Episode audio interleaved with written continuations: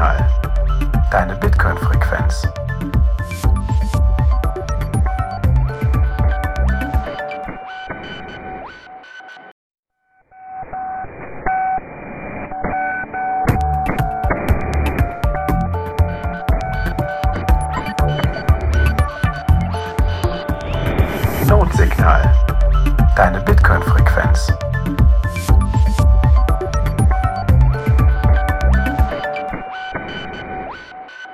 Willkommen bei Notsignal, eurer Bitcoin-Frequenz. Ich bin heute hier mit der Node, dem Severin von Synonym verbunden. Hallo Severin.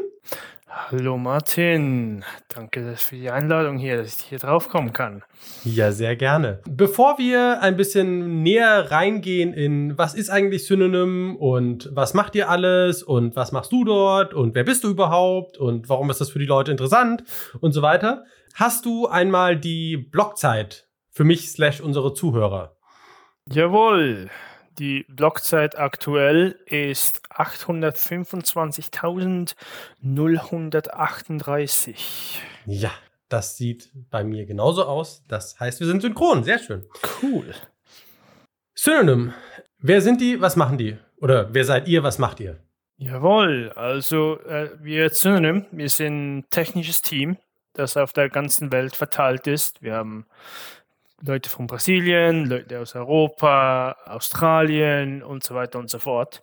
Und wir arbeiten daran an einem Bitcoin-Wallet, der Mhm. BitKit heißt.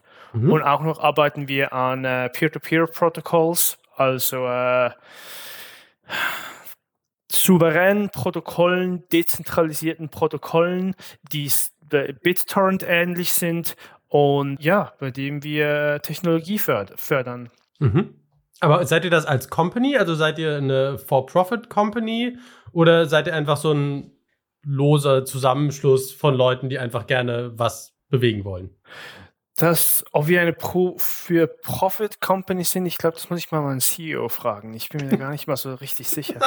Also, ich glaube, irgendwann dann mal schon, aber aktuell, wir sind eine Subsidiary, also eine Company von Tether. Mhm.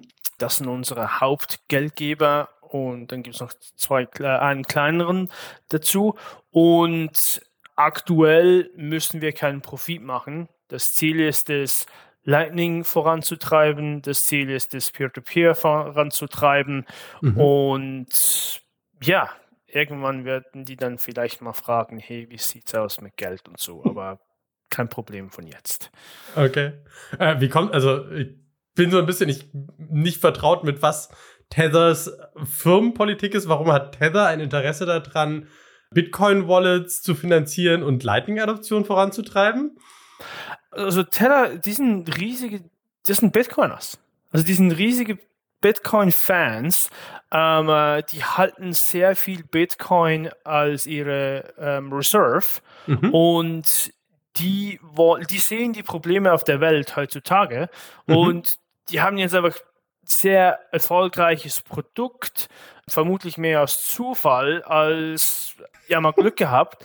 Und also sie haben es auch sehr gut gemacht, sicher Mhm. zusätzlich. Aber die sehen die Probleme und die sehen, dass der US-Dollar, der ja, vielleicht macht er noch irgendwie 20, 30 Jahre, wer weiß, und dann Mhm. irgendwann ist fertig. Und dann wird Bitcoin kommen. Und darum glauben sie, dass sie ähm, in Bitcoin investieren müssen. Spannend.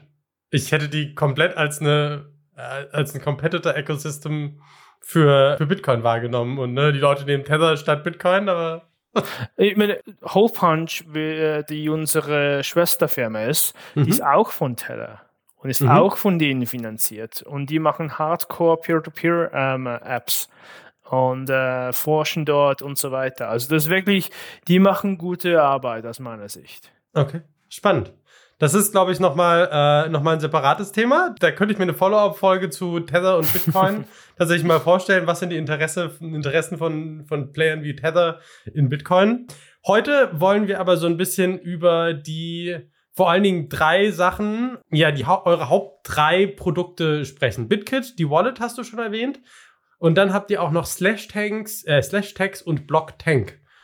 was ist das? Also was ist, BitKit hast du schon erzählt, ist eine Wallet, aber was genau für eine Wallet? Was macht die besonders? Was ist, Ja. wofür noch eine Wallet? Ja, ja, klar, ja, das ist gut. Also BitKit ist eine On-Chain und Lightning Wallet kombiniert. Im Vergleich zu vielen anderen Wallets ähm, hast du ähm, On-Chain auch drin, fully supported. Also du kannst alles mit dem On-Chain, also vieles mit dem On-Chain ma- äh, Wallet machen, dass du mit einem regulären äh, Ledger beispielsweise auch machen kannst. Mhm. Und wir haben dort, oder wir sind dran, Lightning zu integrieren. Es ist drin, du kannst es benutzen, aber wir sind immer noch in der Beta. Das heißt, du musst immer noch so, es gibt immer noch ein paar Bugs da. Aber der Fokus von BitKit ist eigentlich, ja, wie du gesagt hast, der reife Bitcoiner. es, es stellt sehr viel Funktionalität zur Verfügung, ähm, äh, die andere Wallets nicht ähm, äh, haben. Mhm. Beispielsweise Coin Selection. Das ist nicht so etwas, das der normale Mensch, meine Großmutter oder meine Mama, da wird sich damit beschäftigen. Aber der reife Bitcoiner, der je nachdem wünscht so ein Feature. Und das ist unser Ziel. Das ist, ähm, was ist Coin Selection? Kannst du das mal erklären? ja, oh, mm, okay. Gute Frage. Coin Selection ist, wenn du verschiedene. Das ist, sehr, das ist nicht mal so eine einfache Frage, das einfach zu erklären. Es geht darum, dass du verschiedene UTXOs hast, also verschiedene Outputs.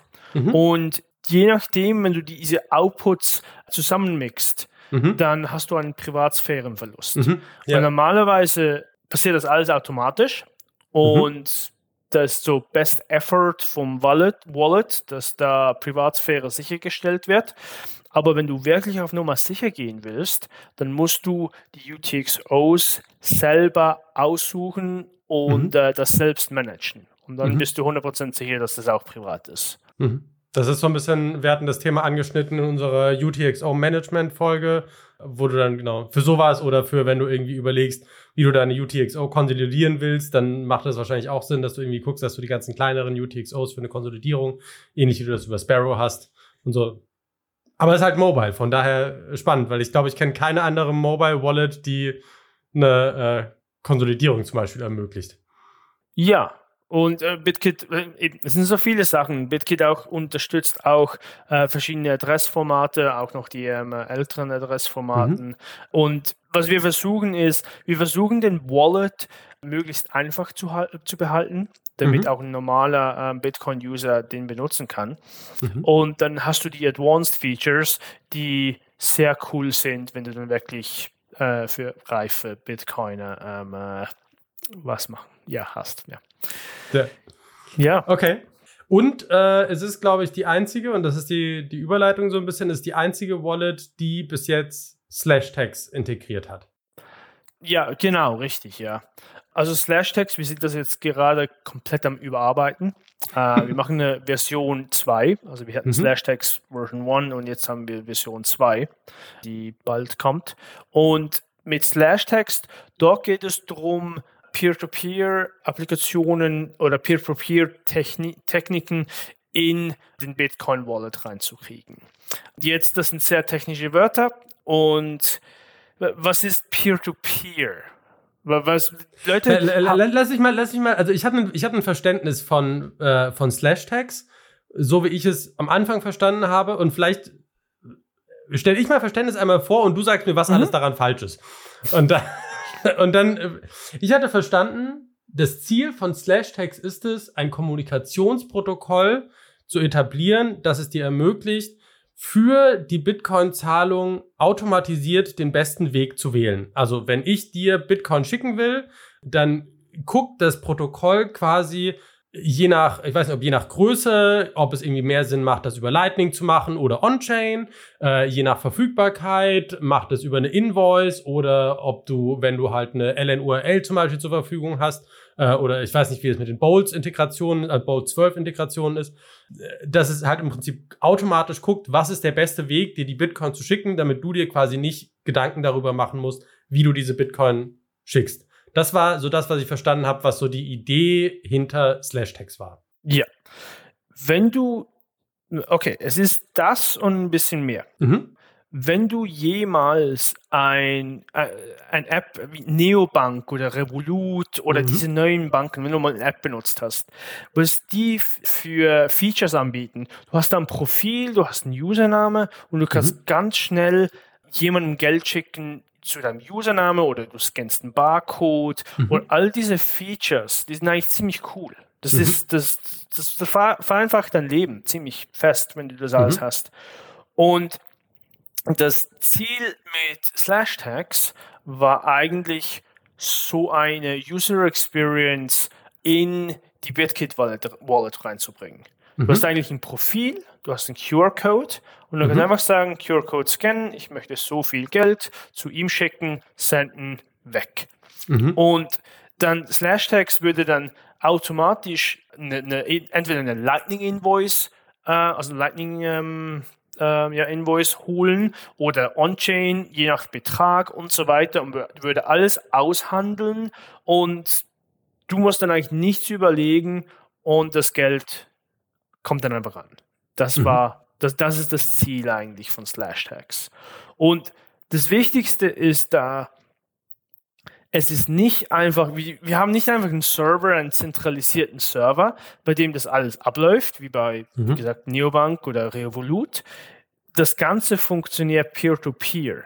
Das heißt, du hast dein Telefon kommuniziert direkt mit dem anderen Telefon und Daten werden da direkt ausgetauscht und da ist kein zentralisierter Server drin, der da. Wie, wie funktioniert das? Also lass uns da gerne mal ein bisschen technischer reingehen, weil ich glaube, das ist, also da sind zwei spannende Aspekte. Das eine ist dieses Thema äh, Privacy, ne? Wenn ich höre, ich habe einen, ich habe einen Username und an den kann ich einfach Geld schicken, dann stellt sich direkt die Frage, kann ich nicht jede Zahlung zu meinem Username irgendwie zurückverfolgen und ist das nicht ein Privacy-Issue?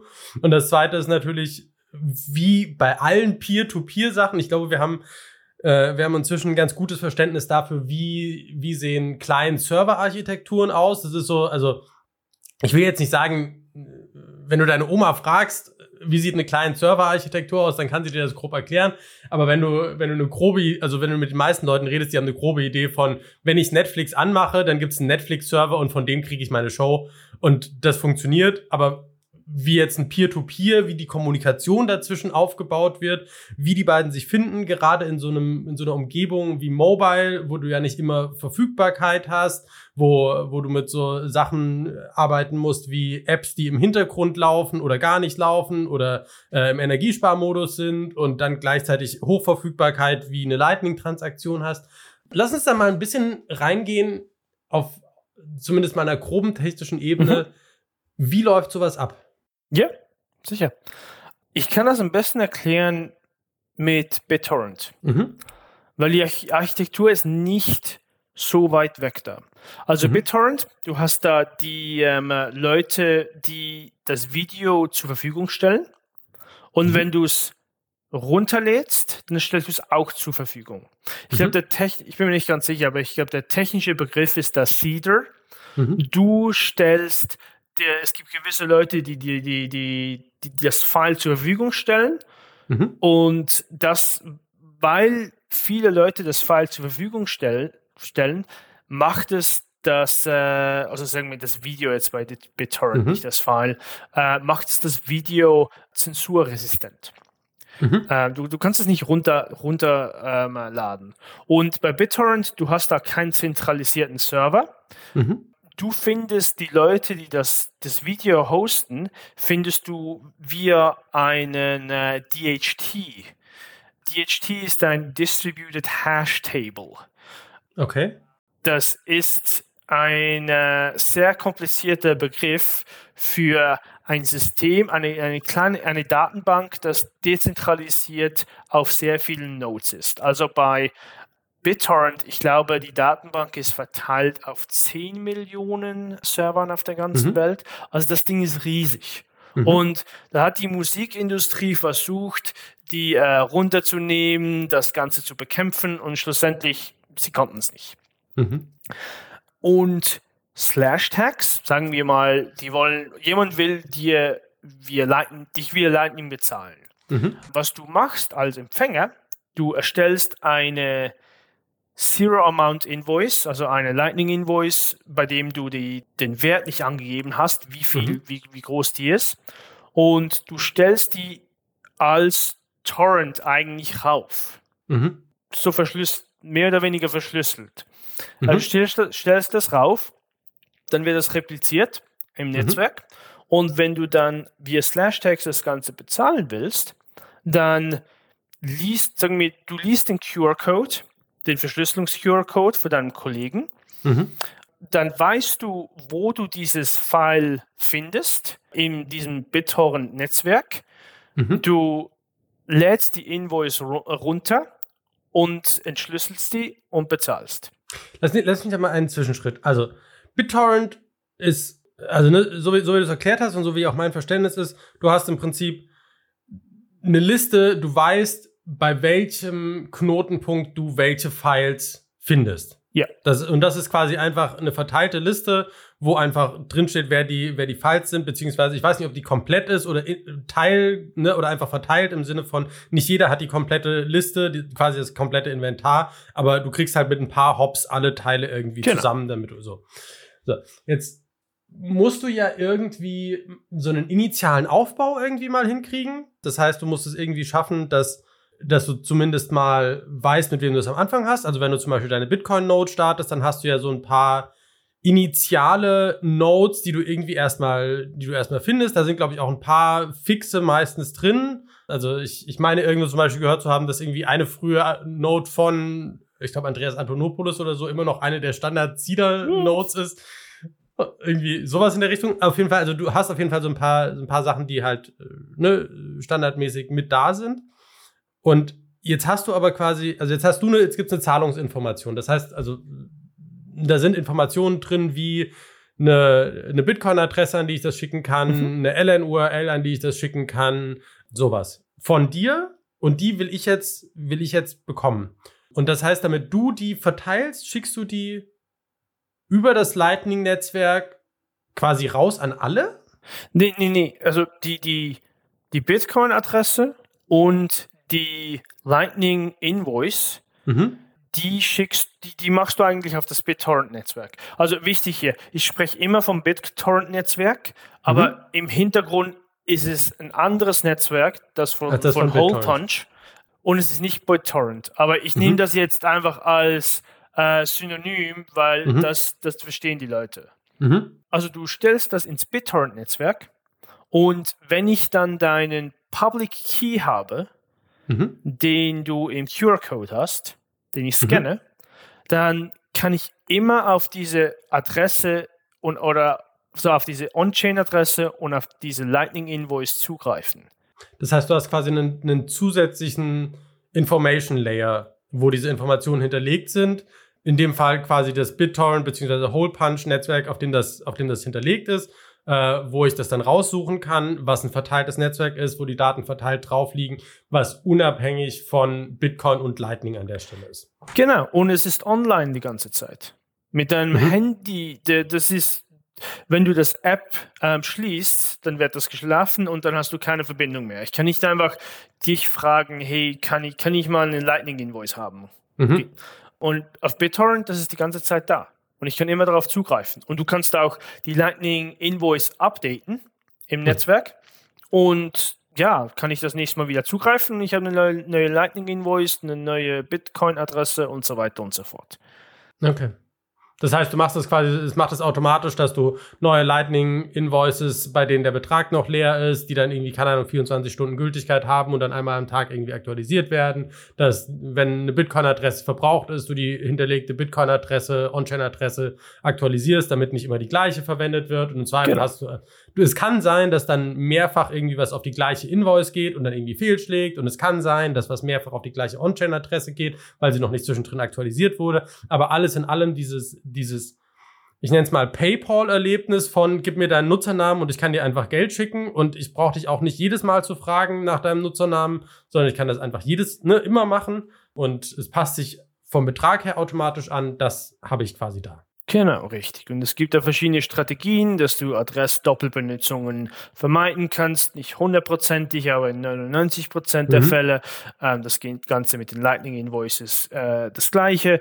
Kann man alles lösen, ist nicht so ein großes Ding. Aber schlussendlich kannst du dezentralisiert, ohne zentralen Server eigentlich, eine Zahlungs-User-Experience bieten, die diesen Neobanken, die Revolut oder wie du die, diese nennen Mhm. willst, gleichkommt. Du könntest es aber auch theoretisch für alle möglichen Nicht-Zahlungskanäle, also Nicht-Zahlungsanwendungsfälle genauso nutzen. Also überspitzt formuliert, wenn du deine Adresse dort hinterlegen würdest, könnte ich dir auch ne- einen Brief schicken. Oh ja, ja, ja geht schon. Okay, ja, ja. Gut. Es ist nur, das ist der Case und deshalb, okay. Gut. Also, das ist, das ist Synonym und das ist quasi, also, das könnte jede App, jede Wallet, könnte das im Prinzip nutzen. Es ist ein offenes Netzwerk, Open Source. Ja, genau. Also wir benutzen da die Hole Punch Technologie. Hole Punch hat eigentlich ein Tech, also ein technisches Framework aufgebaut, aufgebaut Mhm. das einfach zu benutzen ist und sehr gleich oder gleich ist, wie das BitTorrent-Netzwerk eigentlich ist. Also Mhm. technisch gleich. Mhm. Und die haben Libraries, also die haben Bibliotheken zur Verfügung gestellt, um das Ganze einfach zu benutzen. Und ja, drauf, darauf bauen wir auf und Mhm. so haben wir das, äh, die Payment Experience erstellt. Okay. Gut, das sind BitKit und äh, Slashtags. Blocktank. Jawohl. Das ist, an dem ich hauptsächlich arbeite, Mhm. meisten Zeit verwende. Blocktank ist die LSP, die Lightning Service Provider oder Liquidity Service Provider, wie du das nennen willst, ähm, äh, für BitKit. Es ist der Server, der Lightning Channels zur Verfügung stellt für dein BitKit, wenn du BitKit brauchst. Du kannst Mhm. auch Channels von äh, Blocktank kaufen auf äh, blocktank.to, also blocktank.to. Und es stellt Technologien zur Verfügung, wie beispielsweise Chit-Channels, also Just-in-Time-Channels. Das sind Channels, wenn du einen neuen Wallet, äh, Wallet aufgesetzt hast, BitKit Mhm. Wallet, und du, du hast noch keine Lightning Channel, du hast noch keine Payment erhalten, nix. Wenn du die erste Payment, also Bezahlung erhältst und du noch keinen Channel hast, dann wird Blocktank direkt zu dir einen Channel eröffnen und dir dann Mhm. direkt diese Zahlung weiterleiten. Mhm. Mhm. Und Für eine Fee. für eine, für eine gewisse Fee natürlich, wie das üblich ist im Lightning-Netzwerk. Aber diese Blocktank stellt eigentlich diese Technologie zur Verfügung, dass das funktioniert ohne irgendwelche Friction. Ich, ich benutze zu viele englische Wörter, das ist schlimm. Aber äh, ohne Reibungspunkte. Also im Prinzip das, was zum Beispiel auch einen Breeze macht, die ja auch einen Light, äh, Liquidity Service Provider sind oder Lightning Service Provider sind. Genau das gleiche oder was anderes? Also wie unterscheidet ihr euch zum Beispiel von, von anderen? Also weil es ist ja jetzt, ich sag mal, ein Basis-Infrastrukturservice, von dem es inzwischen ja auch mehrere gibt. Was ist so das, was Blocktank besonders macht? Also Blocktank aktuell macht's ist, ist sehr gleich wie viele andere LSPs im äh, Lightning-Netzwerk, wie beispielsweise Mhm. Breeze. Was wir vor einem Jahr gestartet haben, ist die äh, LSP-Spec. Und ich glaube, da willst du so oder so, wirst du so oder so noch Fragen stellen. Aber es geht eigentlich darum, dass wir, wir all die Techniken, die ein LSP können muss, die Mhm. existieren in irgendwelcher Art schon.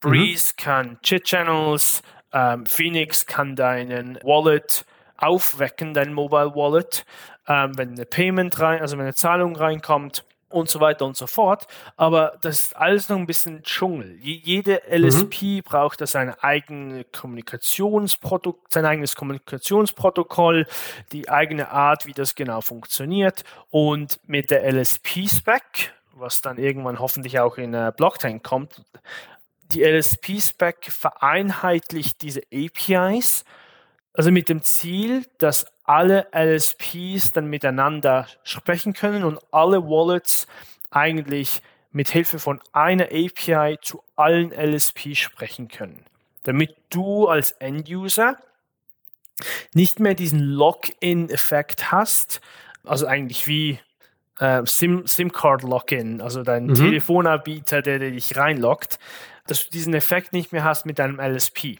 dass du als BitKit-Benutzer oder als du als Breeze oder Phoenix-Benutzer, dass du dann den LSP auswählen kannst, den du benutzen willst oder sogar mehrere LSPs benutzt äh, zur gleichen Zeit. Also im Sinne von zum Beispiel, dass ich, äh, also ein Use Case davon wäre, ich brauche jetzt einen Just-in-Time-Channel und die sind von, vom Setup und von der Konfiguration alle gleich gebaut äh, und so standardisiert, dass ich zum Beispiel in der Lage bin, dass es einen, einen Marketplace dafür gibt, also einen, einen Marktplatz, dass ich gucken kann, wer hat jetzt gerade die niedrigste Fee für die Eröffnung eines Just-in-Time-Channels und dann wählt meine Wallet automatisch aus, ob sie Blocktank oder Breeze oder sonst irgendjemanden wählt, um diesen Channel zu machen. Und das gleiche theoretisch für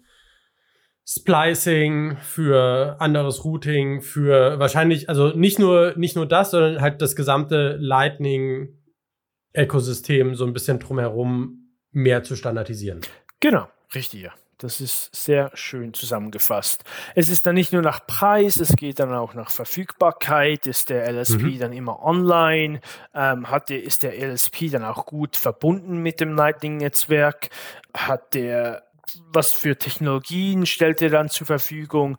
Also, es gibt verschiedene Kriterien, nach denen du ein LSP auswählen kannst. Aber schlussendlich mhm. wird es einen Markt, also wird es einen Marktplatz geben. Es wird einen gewissen Preis geben für einen Chit-Channel, der unterschiedlich mhm. ist von LSP zu LSP. Und du wählst dann das beste Angebot aus. Mhm. Kannst du das mal so ein bisschen abgrenzen? Weil, also das ist ja ein Kontinuum. Also du fängst quasi auf, auf der untersten Ebene irgendwo an mit deiner Lightning-Implementierung, wo du dich zwischen, äh, zwischen LND und Core Lightning und ähm, wer ist das von Eclair. Spiral? Ah, LDK. Die LDK, ich glaube ja. ja. So, und dann, und dann hast du, dann hast du das, dann hast du auf der anderen Seite, hast du, äh, hast du diese Developer-Kits, also einen Breeze SDK, einen also ne, die, die halt irgendwie gucken, wie sieht genau diese Integration aus, die aber noch nicht der, der Lightning Service Provider selber sind, sondern die im Prinzip auf, auf Anwendungsebene irgendwie fungieren. Dann bin ich halt, dann würde ich, würde ich sagen, dann hast du im Prinzip den, den Service Provider, dann hast du so ein bisschen das, was du so an, an, an rundherum Services hast, also sowas wie, keine Ahnung, einen Watchtower oder eine Channel Factory wäre wahrscheinlich schon wieder irgendwie eher dann Teil des LSPs, also irgendwie, aber so, so Sachen drumherum, sagen wir zum Beispiel ein Watchtower oder einen, ähm, einen äh, RTL, so ein Ride the Lightning, ein Interface, also so die verschiedenen Anwendungs- und Drumherum-Ebenen oder einen äh, Loop-In, Loop-Out, also solche Sachen, die quasi nicht Teil des, also so Halbteil. Yeah. Wo, wo ist irgendwo, wo, wo ist der Bereich, den, den quasi LSP-Spec abdeckt? Und was ist der Bereich, den ihr quasi nicht mehr abdeckt, wo das an anderer Stelle? Weil ihr seid ja, also ja. ihr werdet ja nicht die sein, die quasi die Diskussion rund um äh, Bolt 12 oder irgendwann Bolt 13 oder was auch immer um die, um die klassischen äh, Bitcoin over Lightning Technologies Standards ja, führen wollt. Genau, also die LSP-Spec definiert die Kommunikation zwischen dem, zwischen dem Mobile Wallet, also Bitkit oder Breeze oder Phoenix und dem LSP. LSP. Es standardisiert, mhm. how, wie diese zwei miteinander sprechen und dann entsprechend äh, eine Zahlung macht, um Liquidität zur Verfügung stellen, zu stellen. Mhm. Das ist der erste Use Case, Liquidität. Und dann gibt es den zweiten Use Case, wo wir mit, wir wollen die Mobile Wallet Experience, also die ähm, äh, Mobiltelefon, Lightning auf einem Mobiltelefon verbessern. Die ganze Funktionalität mhm. dort.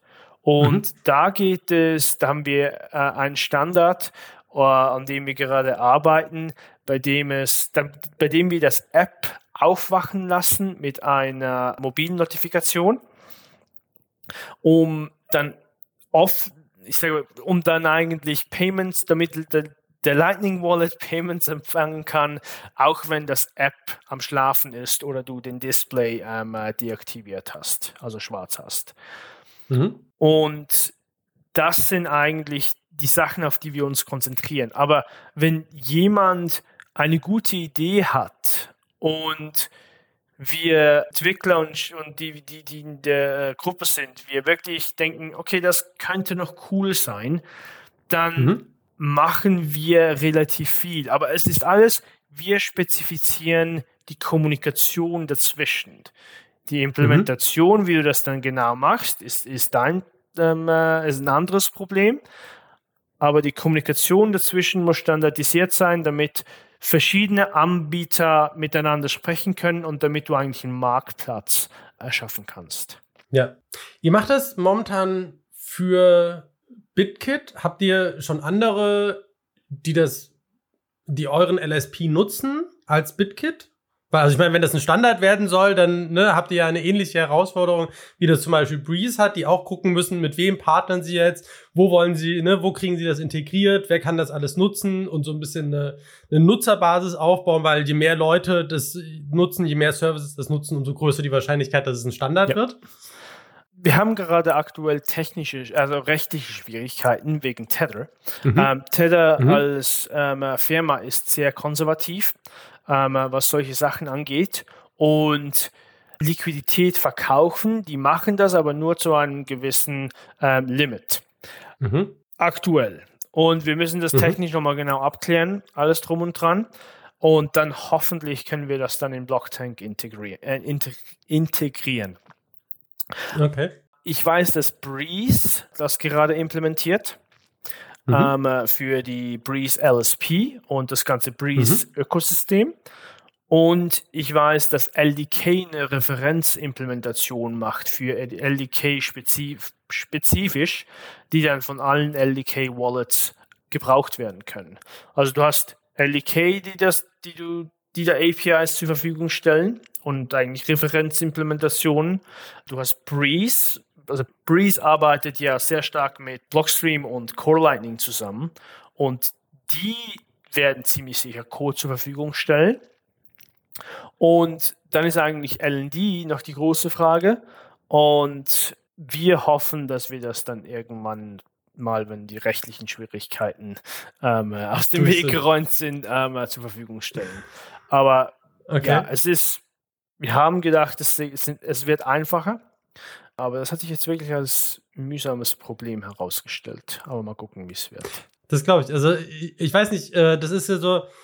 Ich, ich finde, das ist so eine Diskussion, die ich, die ich häufiger mal habe. Gerade wenn man so auf Bitcoin-Stammtischen ist, dann ist das alles so, wir sind eine große Community und äh, Friede, Freude, Eierkuchen und alles Heiterkeit.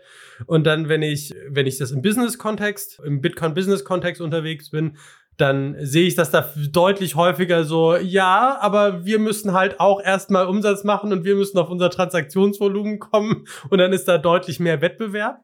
Und wenn es darum geht, dass ich einen Standard etablieren soll, was ja so wäre mein Verständnis. Vielleicht ist es tatsächlich im Bitcoin-Bereich anders, aber trotzdem so ein Winner-takes-it-all-Szenario ist. Also wenn sich ein Standard wirklich komplett durchsetzt, wie man, wie man sowas macht, dann profitiert wahrscheinlich die, das Unternehmen schon davon, dass diesen Standard rausgebracht hat. Ähnlich wie wir das, keine Ahnung, bei Blu-ray versus, wie hieß das Alternative, die Alternative äh, HD, ja. DVD oder so gesehen hat. Ich glaube, also mit dem, mit diesem, mit der LSP-Spec glaube ich nicht, dass das der Fall sein wird.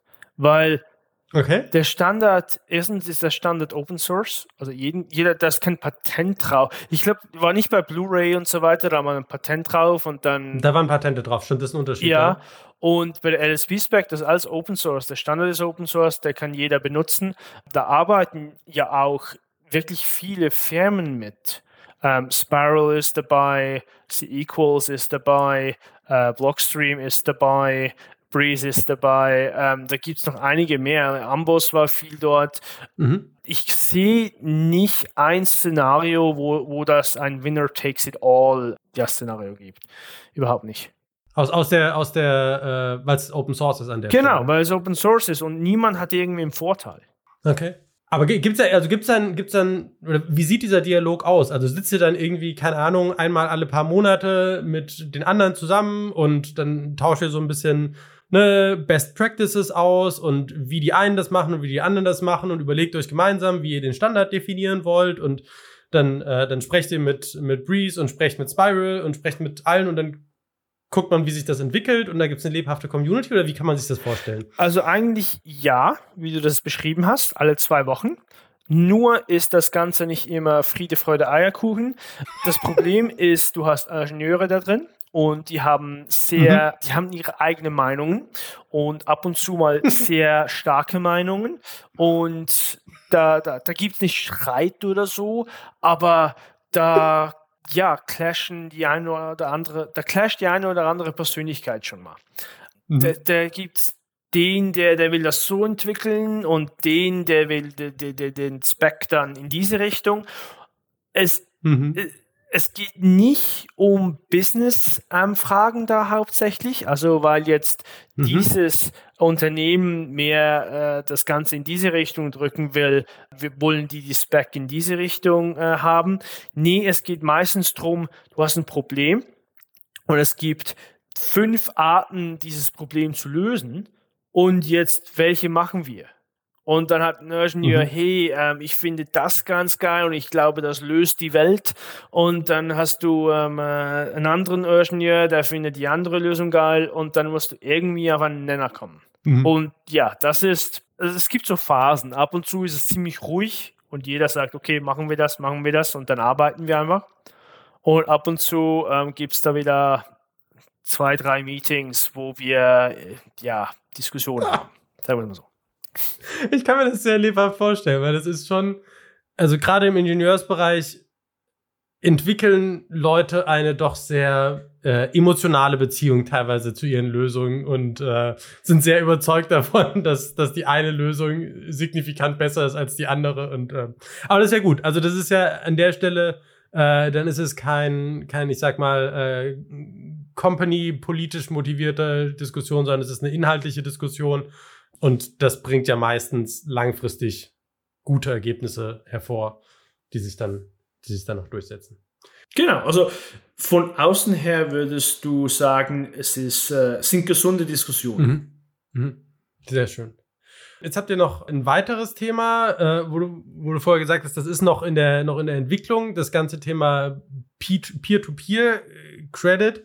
Kannst du trotzdem so ein bisschen mal äh, was sagen, was ist so, das ist, also das ist ja so quasi so ein, so ein vierter Bereich, der sich da drumherum entwickelt. Was ist da so die Idee, wohin, was ihr da machen wollt? Was ist da so die, die längerfristige Zielsetzung? Ja. Also, per, wie, wir sagen Per Credit. Pair. Ja, genau. Wie die also Birne. Genau, wie die Birne. Das Ziel dort ist eigentlich ein zu, zu na, nachzuforschen und und das ganze Thema, wie soll ich sagen, das Ziel ist nachzuforschen, ob man ein Zahlungssystem auch peer-to-peer machen kann Mhm. und nicht nur mit einer Blockchain. Das, das, das hat sehr viele Challenges. Mhm. Und wir sprechen da, wie der Name schon sagt, per Credit. Also es geht nicht darum, dass du Self-Custody hast, Mhm. da, sondern äh, das, das, wie der Name schon sagt, du hast eigentlich, es gibt Custodians, also es gibt, hm, soll, was ist die deutsche Übersetzung für Custodian? Treuhänder. Aber, Ah, okay. Habe ich aber, nicht gewusst. genau, aber also Custodian wird mehr verwendet, glaube ich, bei uns im Bitcoin-Bereich. Okay. Ah, okay, habe ich nicht gewusst. Nee. Es gibt da Custodians und das Ziel ist eigentlich herauszufinden, ob wir ein Zahlungssystem schaffen können, bei dem du komplett anonym bist Mhm. und du dann eigentlich Bitcoin hin und her senden kannst, peer-to-peer. Also nicht Credit im Sinne von, äh, ich kriege einen Kredit, also ein Darlehen, sondern im Sinne, also mehr vergleichbar mit, wenn ich jetzt an unsere Folge mit äh, über Cashew denke, dass du quasi so ein, so ein Federated Payments System hast, wo quasi das Geld nicht direkt bei dir liegt, sondern als Peer-to-Peer verteiltes Netzwerk an anderer Stelle liegt, aber du quasi das Geld von dir, was an anderer Stelle liegt, verschieben kannst. Also ähnlich wie ein Bankensystem, nur peer-to-peer und dezentral und dann mit entsprechenden Risikoreduktionen. Genau. Mhm. Richtig, richtig, genau. Weil mindestens in meinem Kopf, vielleicht, das, die, die Grundidee stammte von äh, John und Paolo, von, also John, unserem CEO und Paolo von äh, Tether, Mhm. glaube ich. Und die, was ich so im Kopf habe, ist, wenn ich komplett anonym Sachen senden, also Zahlungen senden und empfangen kann, also komplett anonym. Mhm. Wenn der Custodian überhaupt nichts weiß von diesen Zahlungen, dann wird es sehr schwierig, Zensur zu betreiben Mhm. da. Und wenn du ein solches System machen kannst, dann hast du nicht alle Probleme gelöst, die eine Blockchain löst, aber du kommst näher. Mhm. Und gerade jetzt in den, den äh, Skalierungsdiskussionen, die wir haben in Bitcoin, wo die Fees ähm, äh, Mhm. sehr hoch sind in den letzten paar Monaten, sind solche Lösungen interessant. Sie werden Bitcoin nicht ersetzen, überhaupt nicht. Aber für mein Kaffeegeld ist die Frage, kann ich vielleicht auch so ein System nehmen? Oder wie gesagt, Cashew ist auch so ein System. Mhm. Kann ich auch so ein System nehmen? Ja, oder auch als, also, wir hatten beim Bitcoin-Effekt, äh, ne, der andere Podcast, den ich mache, äh, hatten wir eine Folge mit dem Kilian von Bowls. Und das war ganz spannend, weil die halt so ein bisschen erzählt haben, wie sie Liquid einsetzen, um quasi Liquid, die Liquid Blockchain als zusätzlichen Settlement Layer zwischen Lightning und der Main Chain einsetzen, dass sie quasi im Prinzip hingehen und dann, weil, weil die machen ja, die machen ja diese Swaps, ne, Loop in, Loop out, aber halt Genau. so, dass du, dass du in der Lage bist zu sagen, ich tausche Liquidität on-chain und in Lightning und dass sie im Prinzip hingegangen sind und Lightning-Transaktionen dann auf Liquid konsolidiert haben, um dann noch weniger Transaktionen quasi da zu haben. Und das war so einer der, der ersten Momente, wo ich gesehen habe, was so der Mehrwert von diesen, von weiteren Layern im Prinzip ist, wenn du quasi, also dass du dass du die Transaktion im Zweifel immer noch auf einer Main-Chain validieren kannst, aber dann dazwischen irgendwie arbeitest, indem du das wie so ein, so ein Orderbuch quasi zwischen, also dass du, dass du quasi mehrere Bewegungen, kleinere Bewegungen zwischenlagerst und sie auf einem anderen Layer abbildest und dann die Sachen von dort wieder auf dem nächsten Layer und damit dann am Ende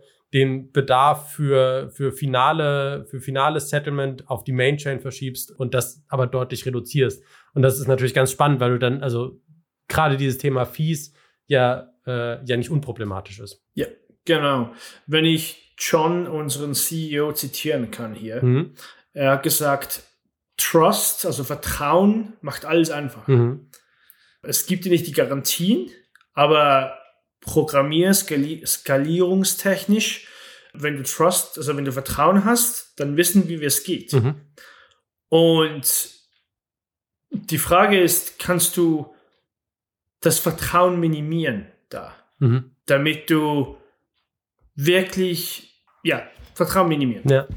Ja, und das ist schwierig, ne? Weil du, weil du diese ganzen, also weil du im Prinzip in der Lage sein musst, die rechtlichen Dimensionen, die wir jetzt haben, durch technische Dimensionen zu ersetzen. Also entweder Vertrauen zu minimieren tatsächlich oder Vertrauen wird ja häufig, also wir hatten vor, boah, ich weiß nicht, ich glaube von einem halben, von einem halben, dreiviertel Jahr oder so, hatten wir so ein Interview mit einem von der Bundesbank. Und es war super spannend, weil du halt siehst, dass dieses ganze Bankensystem halt komplett darauf basiert, also der Großteil dessen, wie eine Überweisung funktioniert, ist im Prinzip einfach nur juristisch. Und du musst die, Ja. den gesamten juristischen Apparat komplett durch einen technischen ersetzen. Und das ist aus einer, aus einer Ingenieursperspektive eine massive Herausforderung, weil wenn irgendwo was nicht klappt, halt im Zweifel Geld in Gefahr ist. Und das ist das, was halt dann das Vertrauen in das System selber massiv reduziert. Genau, richtig, ja. Ich weiß gar nicht, wie weit das die sind mit On-Chain Proof. Ich muss mal Kalle fragen. Mhm. Wenn du ein äh, Federated System hast, also wie Cashew, Mhm. oder allgemein einfach Cash, wenn du Cashew als Bank anschaust und du hast blinded signatures, also du kannst Payments machen, Cashew Payments, Lightning Payments, relativ anonym. Ich muss mal Kalle fragen, ob die Bank, also das, das Cashew-System, irgendwie beweisen kann, dass die Funds, die die zur Verfügung stellen, auch wirklich dort sind. Mhm. Dass die Anzahl, die die ausgegebenen Tokens, Cashew-Tokens, die die rausgeben, auch mit den Lightning Channels übereinstimmt. Mhm. Das wäre mal, das ist, ich weiß nicht, ob das ein gelöstes Problem ist, aber das wäre mal sehr interessant. Mhm. Ja. Ja. Ich würde ganz gerne noch, weil du hast, du hast vorhin über das Thema Specs gesprochen und ihr habt ja so ein bisschen ein paar Specs, die ihr definiert habt, auch schon auf der Website gelistet. Also ihr habt einen LSP Channel Request Spec, ihr habt einen WebBTC und WebLN Spec, ein LSP Marketplace und ein On-Chain Checkout.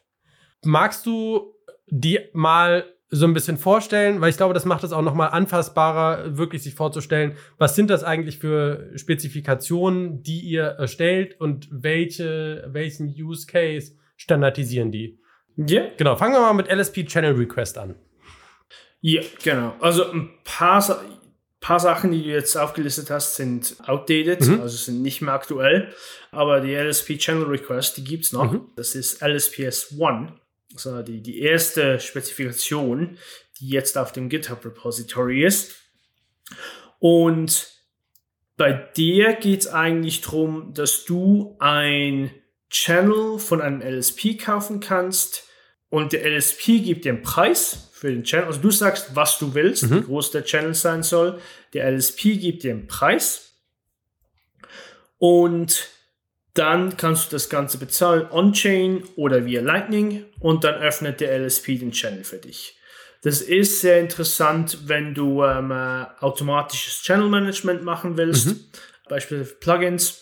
Und es ist sehr interessant für Merchants, also Mhm. ähm, äh, Verkäufer oder Shops oder was auch immer, die Channel-Liquidität gerne günstig haben wollen und wissen ungefähr, was die für, ein- für ein Zahlungsvolumen haben, damit die auch abschätzen können, wie, wie groß der, der Channel sein soll. Mhm. Beinhaltet das nur neue Channels oder auch sowas wie Channels über Splicing vergrößern? Aktuell mit dem aktuellen Standard ist das nur neue Channels. Splicing kommt. Ja, aber braucht noch eine Zeit. Splicing, für uns ist immer das Problem, wir müssen warten, bis der Standard Splicing oder die anderen Standards fertig sind. Mhm. Und dann können wir dann einen Standard machen, den wir in, like reinnehmen, das Splicing reinnehmen und das Ganze definieren in unserem Standard. Ja, Okay. genau. Äh, WebBTC und WebLN. Nicht mehr aktuell, gibt's nicht mehr. Wa- wa- wa- Was, was, was heißt nicht mehr aktuell? Also, ihr definiert ja so einen Standard. Jetzt in, in meinem Kopf ist ja der, der Zweck eines Standards, dass ich damit was bauen kann und das in Zukunft auch noch funktioniert. Da hat man also, und man, dann gibt es eine Spezifikation und die kann man sich halten oder nicht. Wa- Was heißt dann nicht mehr aktuell? Das gab keinen Standard. Die, die, die, wir haben die Webseite mal vor eineinhalb Jahren mal gemacht und wir haben einfach mal aufgelistet, was wir denken wird zum Standard. Äh, was wir, an, was wir dran arbeiten wollen. Wenn, wenn du so eine Gruppe gründest, du musst ein bisschen Marketing, Mhm. Trommeln machen, damit auch du Leute reinkriegst, ähm, die an dem Standard arbeiten. Mhm. Und dann in der Gruppe haben wir gemerkt, dass das nicht unser Ziel sein sollte. Mhm. Und dann haben wir uns auf andere Sachen konzentriert. Was war die Idee dahinter bei den beiden? Die bei den WebLN war äh, ungefähr, okay, war eigentlich, du hast Albi Mhm. und das Albi hat eine API, die du benutzen kannst als Webseitenbetreiber, um mit Albi zu kommunizieren Mhm. und dann einfach Lightning Payments zu machen. Mhm. Und das Ziel war, also die Idee war da, dass man da einen standardisierten, ein- einen Standard macht, bei der Albi nicht als einziger ist, Mhm. der das dann kann. Mhm. Ein offener Standard eigentlich da. Und dann, ja, hat man das diskutiert und gesagt, ist nicht unbedingt unser Ziel der Gruppe gerade. Okay. Weil es auch nicht so Wir- viele wir- wir Alternativen zu Albi an der Stelle gibt, oder? hat mit Businessinteressen zu tun, hat mit, wir haben viele Wallet-Entwickler da rein, also Mobile Mhm. Da in der Gruppe und wir wollten uns mehr auf den Mobile Wallet ähm, äh, Use Case fokussieren. Mhm. Spannend. LSP Marketplaces, das ist ja so ein bisschen das, worüber wir vorhin, glaube ich, auch gesprochen haben. Ja, also das wird dann mit, das ist ein Effekt, sobald wir dieses Channel, dieses Channel Request API haben, Mhm. wo du Channels kaufen kannst, wo da jetzt der Preis eines Channels definiert ist und so weiter. Jetzt könnte man einen äh, Marktplatz Mhm. drauf draufbauen, aber den musst du jetzt eigentlich nicht mehr standardisieren. Da kann jetzt Amboss kommen und all die Werte downloaden von all diesen LSPs zur Verfügung stellen und dann eigentlich einen Marktplatz ähm, Automatisch kriegen. machen, ja. Genau, richtig, ja. Und Mhm. drum, wir, hatten viele Ideen am Anfang, Mhm. aber wie du siehst, gewisse Standards hat es dann gegeben, gewisse Standards, die wir gedacht haben, hast du auch nicht mehr gebraucht. Und äh, ja, Ja. Aber es, es stimmt schon, ne? Also wenn du, wenn du die, wenn du die Informationen selber, da brauchst du es nicht. Also bei dem anderen ist ja im Prinzip, also du brauchst ja, ich, ich, ich übersetze es mal in mein, mein etwas laienhafteres, dann hast du im Prinzip eine Standard, ein Standardformat für eine Nachricht, das sagt, eröffne einen Channel zu mir, wo im Prinzip alle Informationen drin sind. Und wenn ich diese Nachricht, und im Zweifel ist das, ne, wir, wir hatten vorhin über, über Jan Pauls, wie ist eine Hex-Transaktion, eine, eine Bitcoin-Hex-Transaktion, der Hex einer Transaktion, ein Transaktionshex aufgebaut. Ne, was steht für was, muss ja genau definiert sein und zwischen beiden Parteien gleich, damit, äh, damit du das losschickst und die andere Partei das auch tatsächlich so interpretiert. Und das musst du ja standardisieren. Wenn du die Preise hast, kannst du die Preise, ne, einen Price Request machen und dann kannst du das im Prinzip alles selber machen. Und dann ist es nur noch ein Code-Schnipsel, eine Library, die du irgendwie integrierst. Genau. Ja. Richtig. Das war, wie gesagt, am Anfang, wenn du so eine Standardisierungsgruppe erstellst, musst du die, die, die Vorstellungskraft diesen Leuten ein bisschen ähm, äh, Ja. fördern. Und dann sagen, hey, was, was, was, was gibt's so für Möglichkeiten? Der Marktplatz beispielsweise und so weiter. Ja. Und mit, des, mit der Spezifikation können wir das jetzt eigentlich machen. Ja. Ja. Und dann brauchst du das andere nicht mehr. Ja. Ja, genau. On-Chain Checkout.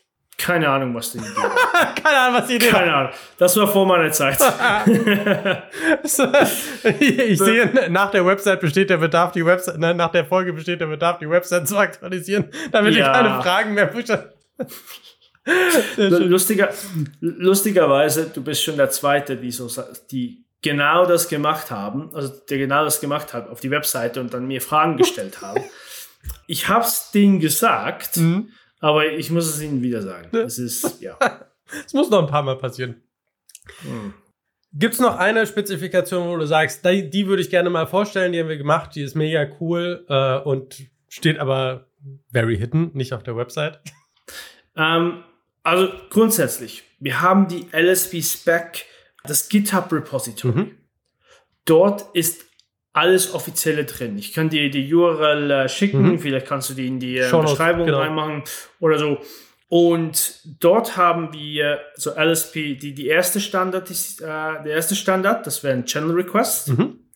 Der zweite Standard ist Chit Channels, Mhm. also die Channels, die geöffnet werden zur Zeit, wenn du eine ähm, Zahlung bekommst. Das sind dann auch Zero Confirmation Channels, die Just-in-Time-Channels. Das ist nicht ganz das gleiche, aber Zero Confirmation Channels werden benutzt Mhm. mit Chit Channels. Ja.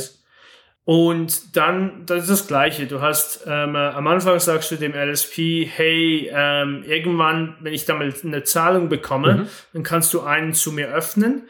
Und der LSP sagt dann, hey, das sind meine Preise. Und der andere sagt dann, okay, das sind gute Preise. Also wenn Mhm. dann mal, dann, dann öffnest du.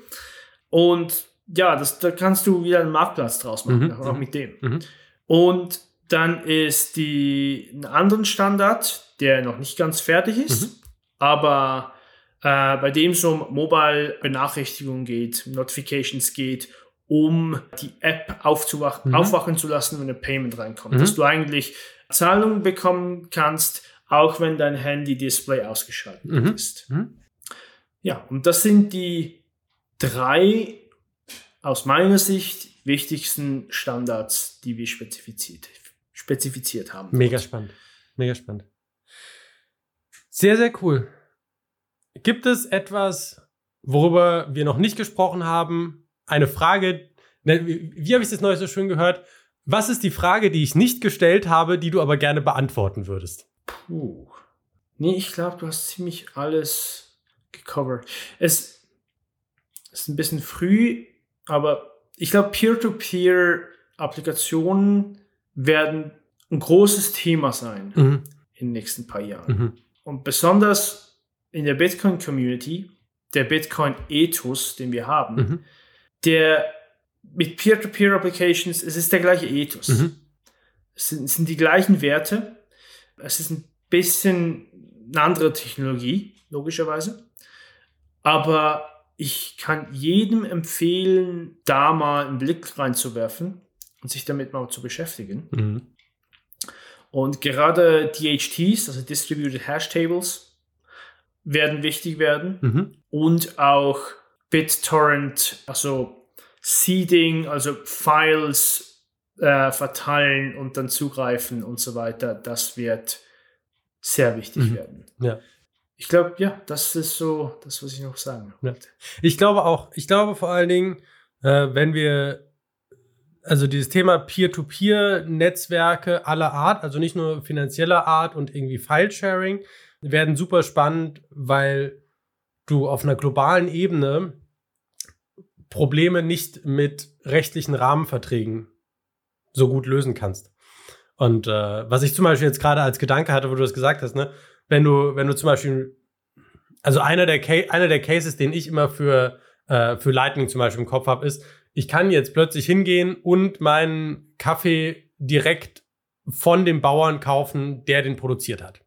So, der kann den mir aber nicht schicken, weil er im Zweifel keinen Logistikanbieter hat und dann doch wieder auf in Anführungsstrichen zentralisierte oder teilzentralisierte Logistiknetzwerke zurückgreifen muss. Aber wenn du die Möglichkeit hast, peer-to-peer irgendwie so ein Containerschiff zu beladen und dann, äh, ne, und da irgendwie ein, keine Ahnung, Peer-to-Peer-Logistiknetzwerk drauf zu bauen und das dann parallele Kommunikationskanäle, also ich, das ist das, was du sagst, ne? Ich glaube, äh, viele Möglichkeiten, die sich aus einem globalen Geld ergeben, werden Probleme nach sich ziehen oder Herausforderungen nach sich ziehen, für die Peer-to-Peer-Systeme, die nicht direkt was mit Zahlungen haben, gegebenenfalls eine Lösung sein werden. Und das ist ein mega spannendes Thema.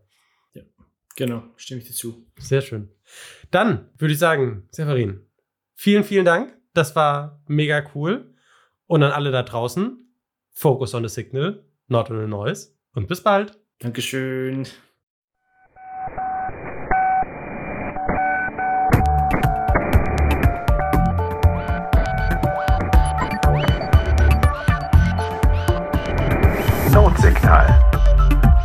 Focus on the signal, not on the noise.